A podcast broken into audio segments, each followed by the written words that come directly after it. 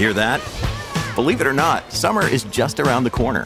Luckily, Armorall, America's most trusted auto appearance brand, has what your car needs to get that perfect summer shine.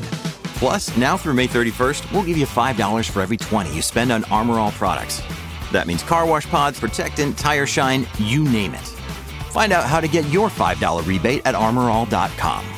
Armorall, less work, more clean. Terms apply.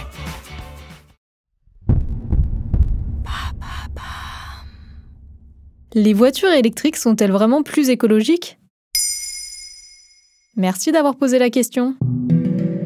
Surprise générale. Alors que l'interdiction des voitures thermiques en 2035 avait été votée en février 2023 par le Parlement européen, l'Allemagne pose son veto. Pour rappel, pour qu'une loi européenne soit appliquée, il faut un vote à l'unanimité, c'est-à-dire que les 27 pays donnent leur accord. Cependant, si l'un des États membres pose son veto, le texte ne peut pas être appliqué. C'est ici le cas de l'Allemagne, vivement critiquée par ses voisins, car la voiture thermique représente aujourd'hui 20% des émissions de CO2 sur le vieux continent en 2019, selon un rapport de l'Agence européenne pour l'environnement. La voiture électrique est vue comme l'alternative suprême pour rouler tout en respectant la nature. Il est même prévu en France que l'achat d'une voiture électrique fasse l'objet d'une aide avoisinant les 10 000 euros.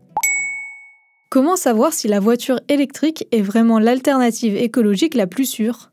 Pour cela, il faut voir la voiture électrique dans son ensemble, comme c'est le cas avec la concurrence thermique. Il faut prendre en compte la production de sa batterie, ses performances ainsi que sa durée de vie. Ensuite, il faut voir comment celle-ci est détruite ou recyclée une fois la voiture mise à la casse. Selon une étude de la Fédération européenne Transport et Environnement qui regroupe 50 ONG, la voiture électrique émet moins de CO2 que ses concurrentes thermiques. Par exemple, si la batterie est produite en Chine et conduite en Pologne, là où l'électricité est produite au charbon, la voiture électrique émet près de 30% de carbone en moins que l'essence. Mais en France, l'étude révèle que c'est 77% de CO2 en moins. Alors pourquoi certains spécialistes de l'environnement critiquent l'usage de la voiture électrique?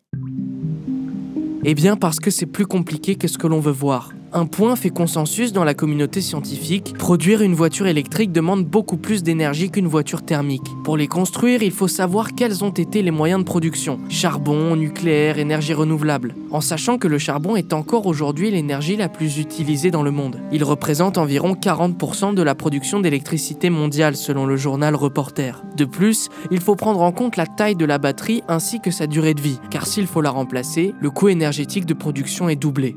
Et au-delà des émissions de CO2, la voiture électrique est vivement critiquée pour la création d'autres types de pollution. Selon un rapport de l'Agence européenne pour l'environnement de 2018, les émissions de certains autres gaz à effet de serre sont deux fois plus élevées que celles des voitures thermiques. Mais c'est surtout concernant la pollution des sols et des eaux que les inquiétudes grondent. En effet, selon cette même étude, elle risque de tripler, notamment à cause de l'extraction et de l'affinage des métaux et de la production électronique.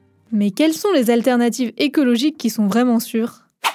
On peut penser aux moteurs à hydrogène ou bien ceux qui tournent au biocarburant. En effet, l'essence faite à base d'éthanol issue de la viticulture a reçu le bol d'or 2022 pour rejeter 65% de gaz à effet de serre en moins. Mais tant que les techniques d'extraction, d'affinage et de fabrication continueront de faire usage d'énergie fossile, le serpent se mordra toujours la queue.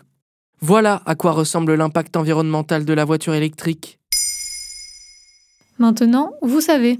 Un épisode écrit et réalisé par Samuel Limbroso. Ce podcast est disponible sur toutes les plateformes audio. Et si cet épisode vous a plu, n'hésitez pas à laisser des commentaires ou des étoiles sur vos applis de podcast préférés.